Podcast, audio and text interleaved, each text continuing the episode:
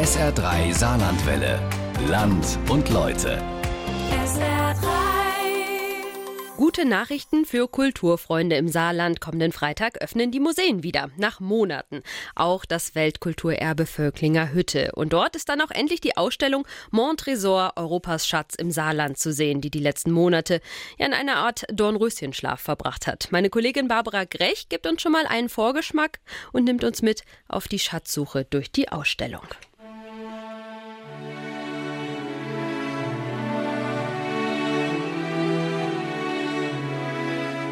Ja, ganz herzlich willkommen hier in der Ausstellung Montrésor im Weltkulturerbe Völklinger Hütte. Wir freuen uns sehr. Es kann ganz bald wieder losgehen und wir möchten eine exklusive Führung heute mit Ihnen unternehmen durch die Ausstellung. In schummrigem Licht treten wir ein in die Gebläsehalle des Weltkulturerbes Völklinger Hütte. Der Generaldirektor des Weltkulturerbes, Ralf Beil, nimmt uns mit auf einen Rundgang durch die Ausstellung Montrésor, Europas Schätze im Saarland. Was sind eigentlich Schätze? Kostbare Juwelen? Eine goldene Krone? Natürlich. Doch auch ganz unscheinbare Dinge, scheinbar wertlos, können Schätze sein. Das liegt im Auge des Betrachters, beziehungsweise oft sind es die Geschichten dahinter, die diese Dinge zu schätzen werden lassen. Wir picken uns ein paar Ausstellungsstücke heraus und erzählen diese Geschichten. Die Gebläsehalle selbst ist ja schon ein Schatz und spielt sozusagen die Rolle der Schatzkammer wieder in ihrem ursprünglichen Zustand, also ohne Wandverkleidung und Ausstellungsarchitektur, gibt sie den Rahmen für die Schätze, die dort ausgestellt sind. Gleich zu Anfang begrüßt einen der Gollenstein in Originalgröße. Keine Angst, der Gollenstein steht noch da, wo er hingehört, also auf freiem Feld bei Blieskastel. Der Gollenstein hier ist ein riesiger 3D-Druck. Daneben Vitrinen mit archäologischen Schätzen, Schmuck aus der Antike darin und fast könnte man ihn übersehen, den kleinen Zettel, der da ganz unscheinbar auf einem Samtsockel in der Vitrine liegt. Dieser Zettel stammt vom 1. September 1939. Das ist wirklich der Kriegsbeginn. Und äh, dort hat eben ein Sohn seinem Vater geschrieben, eine Notiz, dass die ganze Familie evakuiert wird. Der Vater war in der Burbacher Hütte, der hat gearbeitet, der kam abends zurück und auf dem Küchentisch lag dieser Zettel. Ich bin ganz berührt, den nochmal zu sehen. Da steht, lieber Vater, wir müssen fort. Alois, das bin ich. Bernhard, das ist mein älterer Bruder. Johannes, dem haben wir die Hand geführt. Er war damals zwei Jahre. Die kleinste war im Wickel, die konnte man nicht schreiben. Und dann schreibt meine Mutter mit ihrer Schrift drunter Gruß und K. -Punkt, Kuss, ganz verschämt, Catchen. Alois Peitz selbst hat diese Botschaft an seinen Vater geschrieben, damals, als der Zweite Weltkrieg ausbrach und er gerade mal sieben Jahre alt war. Ich sehe, wie morgens neun, zehn ein Mann zu uns kommt. Meiner Mutter sagt, heute Mittag um drei Uhr sind sie da oben am Friedhof mit ihren Kindern und alles, was sie tragen können, Saarbrücken wird evakuiert. So, und der Papa, der war auf der Hütte, die kommen im Sechs heim, dann sind wir weg. Und die konnten ja nicht so von der Hütte einfach mal heimgehen und nach Frau und Kindern gucken. Also habe ich dieses Zettelchen geschrieben. Und dieser Zettel ist dann mitgereicht in Brieftaschen, ist immer noch erhalten und zeigt natürlich, wie wichtig dem Vater und allen danach einfach diese Botschaft war, die dann eben quasi einerseits die Familie getrennt hat, aber dann auch eben quasi den Gruß vermittelt hat. Wir sind da, du bist unser Vater. Ein sehr ergreifender Zettel für mich, auch für mich etwas historisch sehr interessantes, weil ich als Nicht-Saarländer nicht wusste, dass man sofort evakuiert wurde am ersten Tag des Krieges. Also von daher auch eine historische Bedeutung, ein historisches historischer Schatz, in jeder Hinsicht etwas ganz Besonderes. Der Zettel, der Schatz der Familie Peitz. Geht man ein paar Schritte weiter in die Ausstellung hinein, findet man eine Ansammlung von riesigen Knochen, mitten zwischen den Maschinen der Gebläsehalle, in eine Vertiefung hineingelegt. Sieht irgendwie aus wie ein Grab. Es ist ein Riesengrab, was wir hier versenkt haben. Und dieses Grab zeigt eben vier Pferde und zwei Hunde. Und wir sehen daran eben, dass das ein sehr besonderer Mensch damals gewesen sein muss, der dort zu Grabe getragen wurde. Und dass er eben auch seine persönlichen Schätze mitgenommen. Denn meistens war es so, das waren die Lieblingstiere, die dort quasi ins Grab mit hineingenommen haben. Deswegen ist das in ganz vielerlei Hinsicht ein Schatz. Es ist das erste Mal, dass man das hier überhaupt ins Licht der Öffentlichkeit gestellt hat.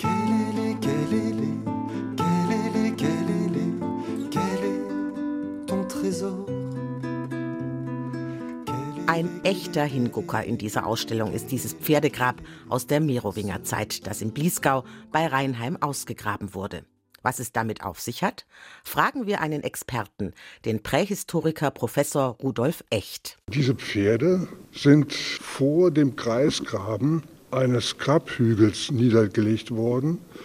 Und in diesem Grabhügel ist ein Mann bestattet gewesen. Die Hauptbestattung ist zwar schon in der Antike beraubt worden, aber es ist einiges übrig geblieben, ein Sporn und eine sogenannte Schuhschnalle. Die kann man typologisch datieren auf die zweite Hälfte des siebten Jahrhunderts. Also Merowinger Zeit. Aus solchen Funden lässt sich so einiges ablesen und erklären, so Rudolf Echt. Nämlich die Beigabe von Pferden für besonders herausgehobene Personen. Die älteste davon ist gefunden worden in Tournai in Belgien. Äh, dort ist schon im 17. Jahrhundert zufällig das Grab eines merowingischen äh, Kleinkönig namens Schilderich. Und Nachuntersuchungen haben gezeigt, dass um dieses Schilderich-Grab herum insgesamt 21 Pferde bestattet waren. Und der hat damit eine Tradition begründet, die in der jüngeren Merowinger Zeit sich in Bliesgau niedergeschlagen hat. Gelele, gelele.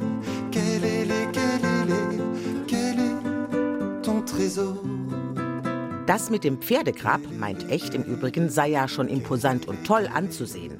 Aber eigentlich wäre da so ein unscheinbarer Stein, der in einer Vitrine nicht weit davon entfernt liegt, der weitaus spektakulärere Fund, nebst einer schlichten Holzschaufel. Was Sie hier vorne sehen, sind Sandsteinbrocken. Das ist Azurit aus dem Bergbaurevier von Wallerfangen. Wenn man an Saarland und Bergbau denkt, denkt man ja immer an Kohle. Aber der älteste Bergbau, der hier nachgewiesen ist, ist Bergbau auf diesem Azurit. Mhm. Also das ist das, woraus die das Wallerfanger Blau gemacht haben, oder? Genau. Mhm. Dieser Azuritbergbau begann mit Sicherheit bereits in römischer Zeit. Mhm. Und aus einem Stollen davon stammt diese Holzschaufel. So weit geht der Bergbau im Saarland zurück. Kelele, kelele,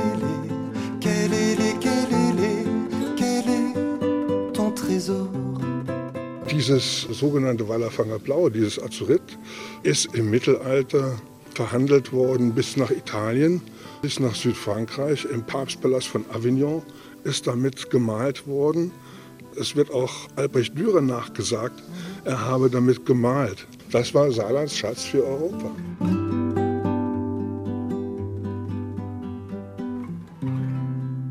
Ein paar Vitrinen weiter sehen wir ein Buch mit Bauplänen. Wir stehen jetzt hier vor einem Buch von 1697 von dem bekannten französischen Baumeister Sébastien Le Brestre, besser bekannt unter Vauban.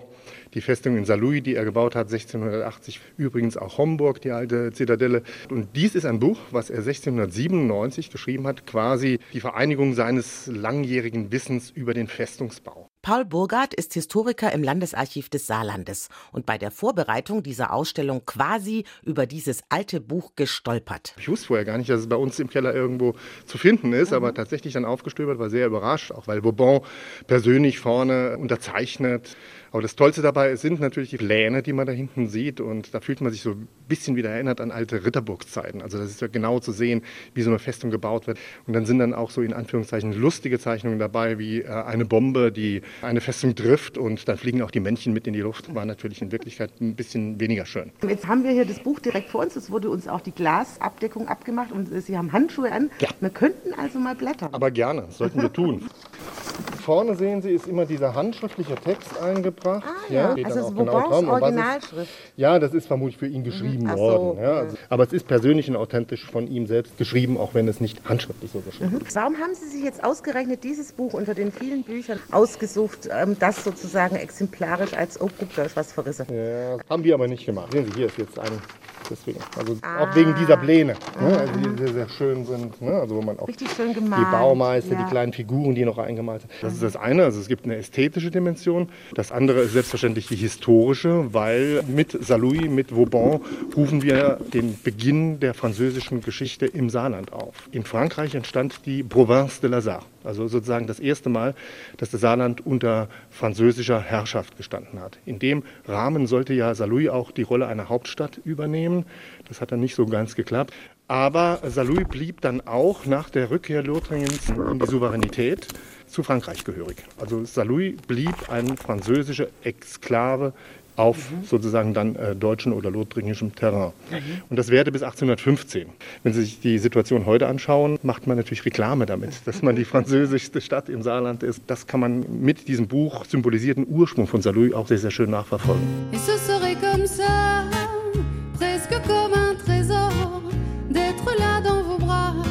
So, und jetzt sind wir bei einem Stück, wo ich sage, okay, das ist jetzt mal wirklich ein Schatz, so wie ich sich das alles so vorstellen. Gold, Aquamarine, Edelsteine, Saphir sehe ich da, Perlen und Türkis. Da kann man doch mal sagen, das ist ein veritabler Schatz, wenngleich mit einer absolut schrägen Geschichte. Das stimmt, denn es ist nicht wie die Krone der Queen oder von irgendeinem Fürsten. Und seltsamerweise steht hier 1951 als Datum für diese Krone.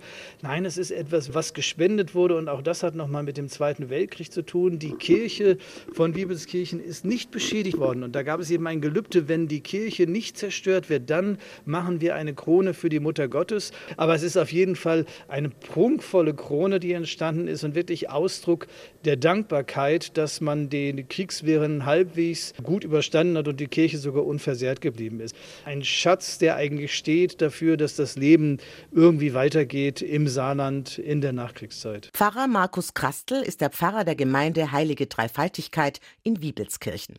Tatsächlich wurde die Krone der Mutter Gottes von Mitgliedern der Pfarrgemeinde Anfang der 1950er Jahre gespendet. Der Pfarrer Schor hat aufgerufen zu spenden und es kam ein ganzer Waschkorb voller Gold zusammen. Nee. Also Schmuckstücke, Zahngold, alles, was jeder irgendwie zu Hause hatte.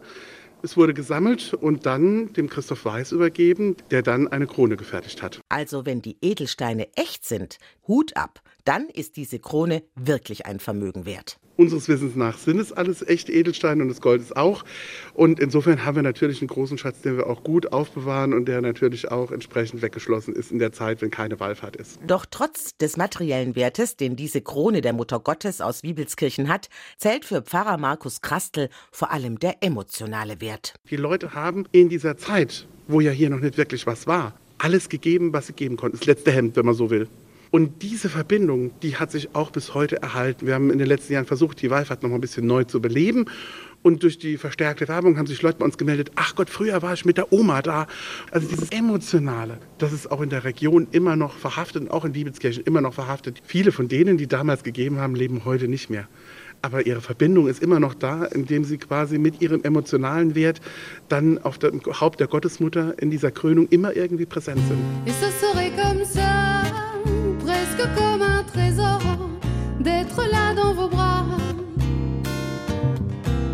Ebenfalls sehr wertvoll das Gemälde im Goldrahmen, das da in der dunkel gehaltenen Gebläsehalle geradezu leuchtet. Diese liegende, die wir hier vorfinden von Albert Weisgerber im Goldrahmen, ist deshalb so wichtig, weil es sein persönlicher Schatz war. Er hat dieses Bild immer behalten und es war ihm so wichtig, dass er es eben nie verkauft hat. Sie sehen daran auch schon, wie vielfältig Schätze sein können. Natürlich hat das jetzt auch einen großen monetären Wert, weil Albert Weisgerber ja keine Unbekanntheit ist, aber es ist eben vor allem erstmal beim Anbeginn bei dem Künstler selbst etwas sehr Wichtiges. Warum? Fragen wir eine Expertin.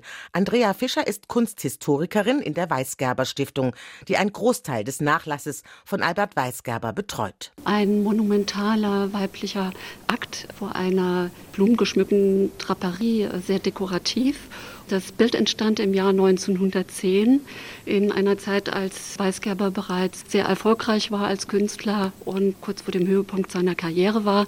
Er ist ja in St. Ingbert geboren, hier im Saarland, aber bekannt wurde er vor allem in München, in seiner Wahlheimat, wo er studierte und auch als erster Präsident der neuen Münchner Sezession kurz vor dem Ersten Weltkrieg zu den führenden Kräften der Münchner Avantgarde zählte. Miss Robinson, so der Titel des Gemäldes, zeigt eine nackte schwarze Frau, die sich vor einer Blumentapete räkelt.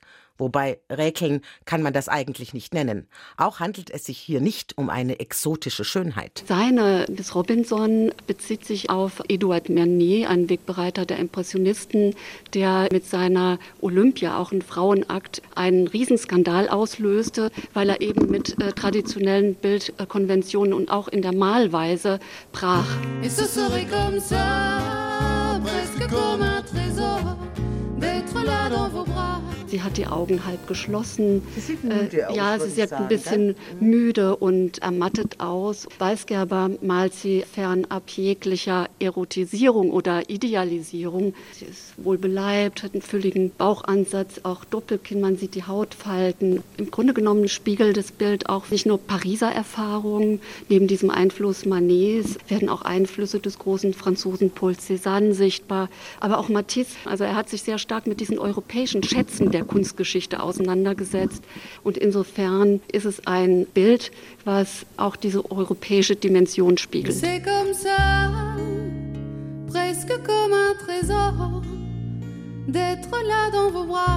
Also, die Gemälde von Albert Weisgerber sind schon ein Highlight in dieser Ausstellung.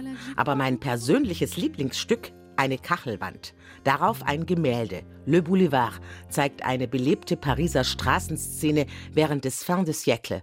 Ein Hauch von Toulouse-Lautrec zieht sich über diese aufwendig bemalten Kacheln, die da in riesigem Format als Fries an der Wand hängen. Das ist eben angewandte Kunst, die wirklich vom Feinsten in die große Kunst, wenn man so will, hineinreicht, denn das ist eben ein Motiv nach äh, Theophil Steinlen. 1902 wurde diese Karosserie erschaffen und man sieht wirklich eine Boulevardszene, ein reges Treiben. Man hört fast schon die Geräusche, wie dort das Hufeklappern eben auf den Trottoirs und auf den Straßen zu hören ist und man hatte eine edle Dame, ein Blumenmädchen, ein Wimmelbild, wenn man so will, von Theophil Steinen und ich gebe Ihnen recht, das ist auch für mich einer der großen Höhepunkte, der auch zeigt eben, dass industrielle Kultur oder Industrie Industriekultur farbig sein kann.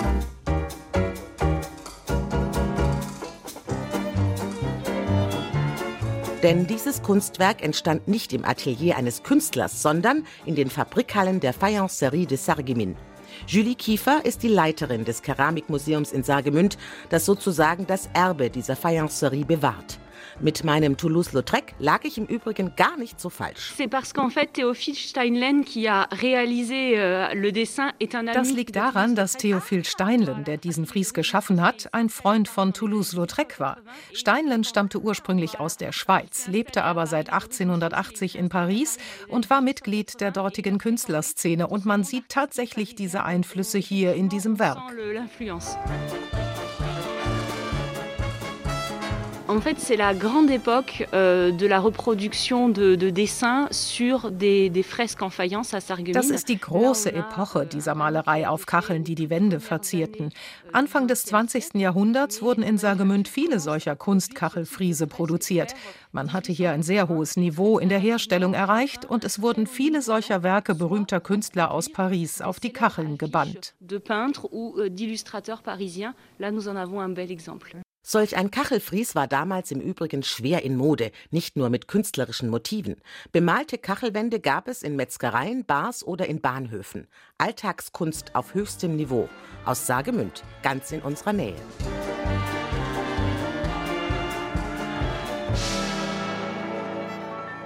Gleich um die Ecke das Kontrastprogramm zur bunten, prächtigen Kachelwand, die das pralle Pariser Leben um 1900 präsentiert. Ein paar schäbige Koffer sechs an der Zahl. Uralte Koffer im Pepita-Look stehen da auf einem Podest. Die Koffer selbst randvoll mit Schrott und Bauschutt. Also bitte, wo ist da denn der Schatz? Die Faszination beim Schatz ist ja immer, dass man etwas hat, wo man noch nicht direkt erkennt, was sich dahinter verbirgt. In dem Fall sind es eben einfach Koffer, die aussehen wie Reisekoffer. Mhm. Und sie sind auch für das Historische Museum Saar noch ein nicht geborgener Schatz. Wir haben die nämlich kurz bevor die Ausstellung eröffnet hat, überhaupt erst in unseren Bestand bekommen.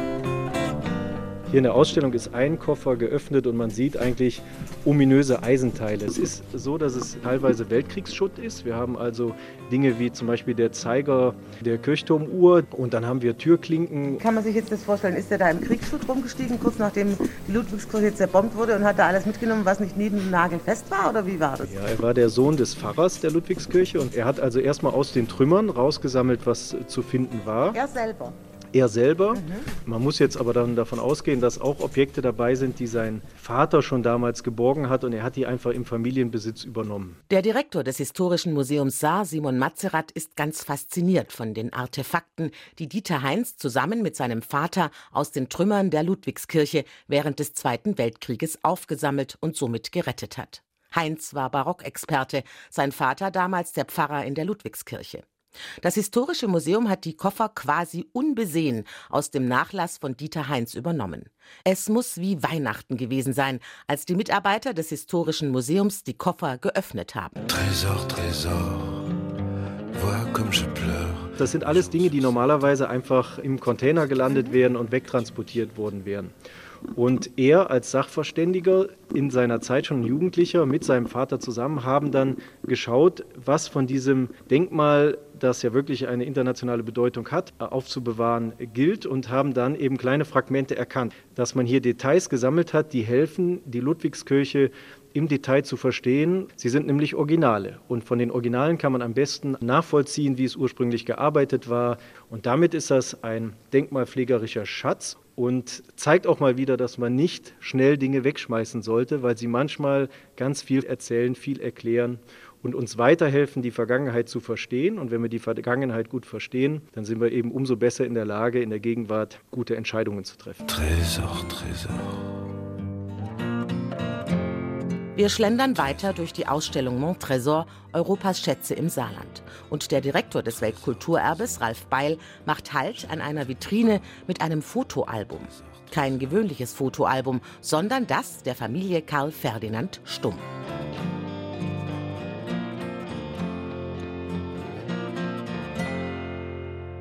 Wie äh, vielleicht einige Saarländerinnen und Saarländer wissen, ist das eben ja der König von Saarabien, so wurde er genannt. Jemand, der ein Imperium aufgebaut hat von Industrie und der hat natürlich sein Königreich einfach durchfotografieren lassen. Man findet hier Fotos von Fabriken, aber auch von privaten Anlagen, von Orten, die er besessen hat. Hier sind auch Innenräume dabei, wirklich ein großes Kaleidoskop an verschiedenen Aspekten des Königtums, dieses großen Industriellen, der ja auch im Deutschen Kaiserreich bis im Reichstag aktiv war und äh, dort wirklich Gesetze mitgeprägt hatte.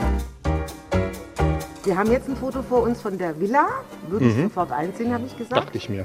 Sehr stattlich und im Prinzip auch in dem Stil, für das dieses Fotoalbum auch steht, für die Gründerzeit. Genau. Die Gründerzeit war eine, vielleicht tatsächlich die wichtigste Teil des Saarlandes, weil es ja zweierlei miteinander verbindet. Das ist zum einen der industrielle Aufbruch. Vieles, was später das Saarland überhaupt erst ausmacht, passiert in diesem Moment der Industrialisierung nach den 1850er Jahren. Das Fotoalbum der Stumms, das sich heute im Landesarchiv befindet, ist wie ein Fenster in eine längst vergangene Zeit. Da lohnt es sich zu blättern und zu schauen.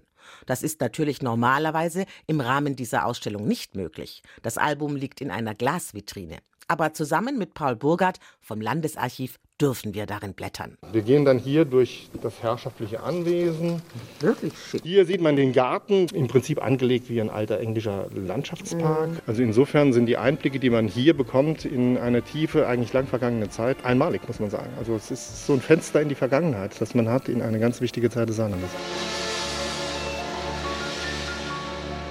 Man kann davon ausgehen, dass es in der Stummschen Villa in Neunkirchen überall funkelte.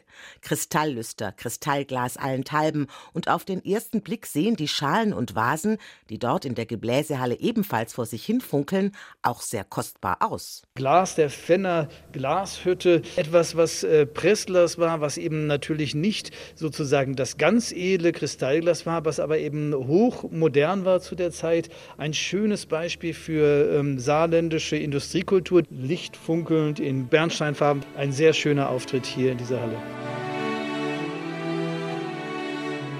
Fenner Pressglas, sozusagen das Kristall des armen Mannes. Die wunderschön verzierten Schalen und Vasen hatten früher bei der Oma ihren Stammplatz auf dem Buffet, in der Vitrine oder auf der Anrichte. Dass die Schalen mit so klingenden Produktnamen wie Wotan und Gloria oder die Vase namens Narzisse hier so schön Bernsteinfarben funkeln, ist einem Mann zu verdanken. Peter Nest sammelt seit über 30 Jahren Fenner Glas. Darf ich Ihnen mal dieses Schälchen erklären? Mhm. Sie sehen da diese zickzackartigen, schön geschwungenen Schüssel, die sich öffnet. Im Gegensatz zu den anderen, die genauso artig groß, die schließt sich gewissermaßen. Für mich ist das Beste, was die Fenner Glashütte gemacht hat, das, was sie in der Zeit des Art Deco gemacht haben. 1812 gegründet, stellt die Fenner Glashütte zunächst so profane Dinge wie Fensterglas her. Als die Familie Raspeler dann fünf Jahre später die Hütte übernahm, änderte sich die Produktpalette. Aus dem in England entwickelten Pressglas konnte man günstig in Masse schöne Gläser für Tisch und Tafel produzieren. Die edle bernsteinfarbene Schüssel, die da in der Vitrine steht, also ein Behältnis für einen schnöden Salat? Doch, im Prinzip schon.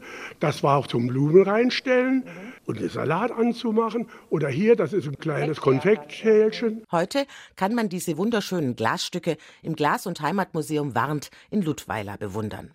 Ein Schatz von ästhetischem, aber nicht materiellem Wert, der fast verloren gegangen wäre. Es hätte sich auch keiner auf dem Flohmarkt dafür interessiert. Erst, wo man etwas weiß, wo es herkommt aus unserer Heimat, da interessierte man sich wieder dafür. Ein Schatz, das haben wir bei diesem Rundgang durch die Ausstellung gelernt, kann vieles sein. Eine goldene Krone mit kostbaren Edelsteinen, natürlich. Ein Gemälde, aber eben auch ein Koffer mit Bauschutt, ein kleiner Zettel mit einer handgeschriebenen Botschaft oder Pressglas, das edler aussieht, als es eigentlich ist. Das ist die Hauptbotschaft, dass sozusagen Materielles und Immaterielles auf einer Ebene steht. Es geht nicht darum, wie viel Wert im monetären Sinn etwas hat, sondern was es bedeutet und was es für die Geschichte, für uns aussagt, auch für die Menschen ganz persönlich. Und das ist ja genau das, was wir erreichen wollen mit dieser Ausstellung, dass man nachdenkt darüber, was ist mir wichtig, was ist uns wichtig, um darüber auch nachzudenken und das wirklich sehr lebhaft zu erleben. Denn wir haben hier wirklich tausende Quadratmeter von Schätzen ausgebreitet. Am 19. März, also am Freitag, öffnen die meisten der saarländischen Museen wieder und auch das Weltkulturerbe Völklinger Hütte in unserem Land und Leute hat meine Kollegin Barbara Grech schon mal einen kleinen Vorgeschmack auf die Ausstellung Mont Trésor gegeben. SR3 Saarlandwelle. Land und Leute. SR3. Regionale Features auf SR3. Immer sonntags um 12.30 Uhr und als Podcast auf sr3.de.